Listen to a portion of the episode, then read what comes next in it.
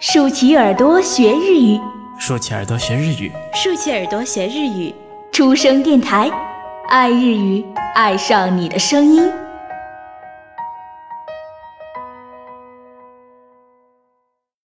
书生阅读书。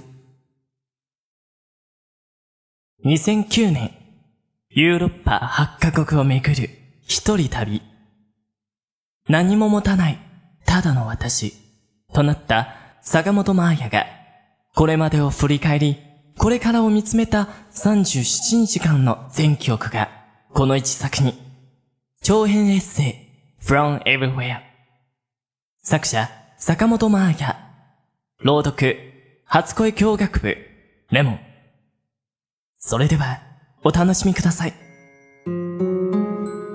ホテルの名前と空港からの行き方を出発前に調べてメモしてきていたんだけど、さあ、いざ行かんと、その紙を取り出してみると、RER B 線、シャトレーレイアル駅、乗り換え、メトロ7番、プラスモンジュ駅下車。これだけしか書いていない。我ながら、また随分と簡潔にまとめましたね。第一。これ、なんで読むの？チャット、レフランス語の知識ゼロ。パリ初心者にはヒントが少なすぎやしませんか？しかし、ガイドブックは持ってきていない。荷物を少しでも軽くしたいし、現地へ行ってしまえば、なんとかなるだろうと思って。眠れないくらい小心者のくせになぜかこういうところは大雑把なのだ。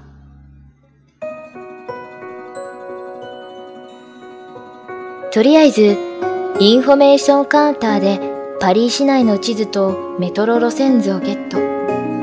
あとは、この唯一の手がかりの短いメモを頼りに、一つ一つクリアしていくほかない。えー、っと、確か、RER っていうのは急行の電車で、ユーレルパスで乗れたはずだけど、どうだったかな？駅員さんに尋ねたいけれど、窓口には長蛇の列。電車に遅れが出ているようで、イライラした大勢の客たちがターミナルに溢れ返っている。普段なら面倒になってタクシーに乗ってしまうところだけど、この旅の間は自分の足で歩き、なるべく電車で移動すると決めたのだ。最初から曲げるわけにはいかない。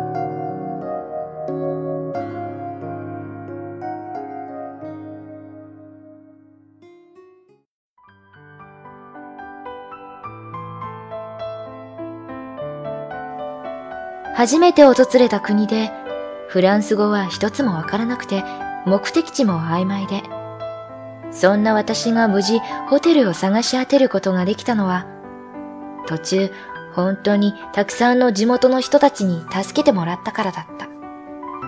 フランス人は英語を使わないとか、観光客に冷たいとか、そんな噂を聞いたことがあったのに、イメージと全然違うんじゃないか。ほんのちょっと立ち止まって地図を見ているだけで、通りすがりの人が次々と道わかる？と声をかけてくれる。メトロでは大荷物を持って立っている私に男の子が席を譲ってくれた。スリが多いと言われる扉付近の位置に、おのぼりさん丸出しで立っているから、きっと心配してくれたのだろう。メトロの切符の買い方がわからなくて、自動券売機の前で立ち尽くしていると、黒人の美人のお姉さんが、大丈夫？カルネでいい？と、フランスなまりの可愛らしい英語でレクチャーしてくれた。困ったなぁと思った3秒後には、もう自動的に救い手が差し伸べられている。優しくされるたび、緊張している心がちょっとずつ柔らかくなっていった。パリって思ってた以上にすごくあったかいところなんじゃないかしら。それに、この部屋もとても狭いけど大きな窓があるから好き。揺れる白いカーテンもパン屋さんの匂いも。旅の滑り出しは好調。なんだか良い予感。好了，今日的文章先读到这里，未完待续，期待大家下一次收听。关于栏目的建议和想法，可以填写在下方的评论栏中与我们互动哦。那么晚安，おやすみなさい。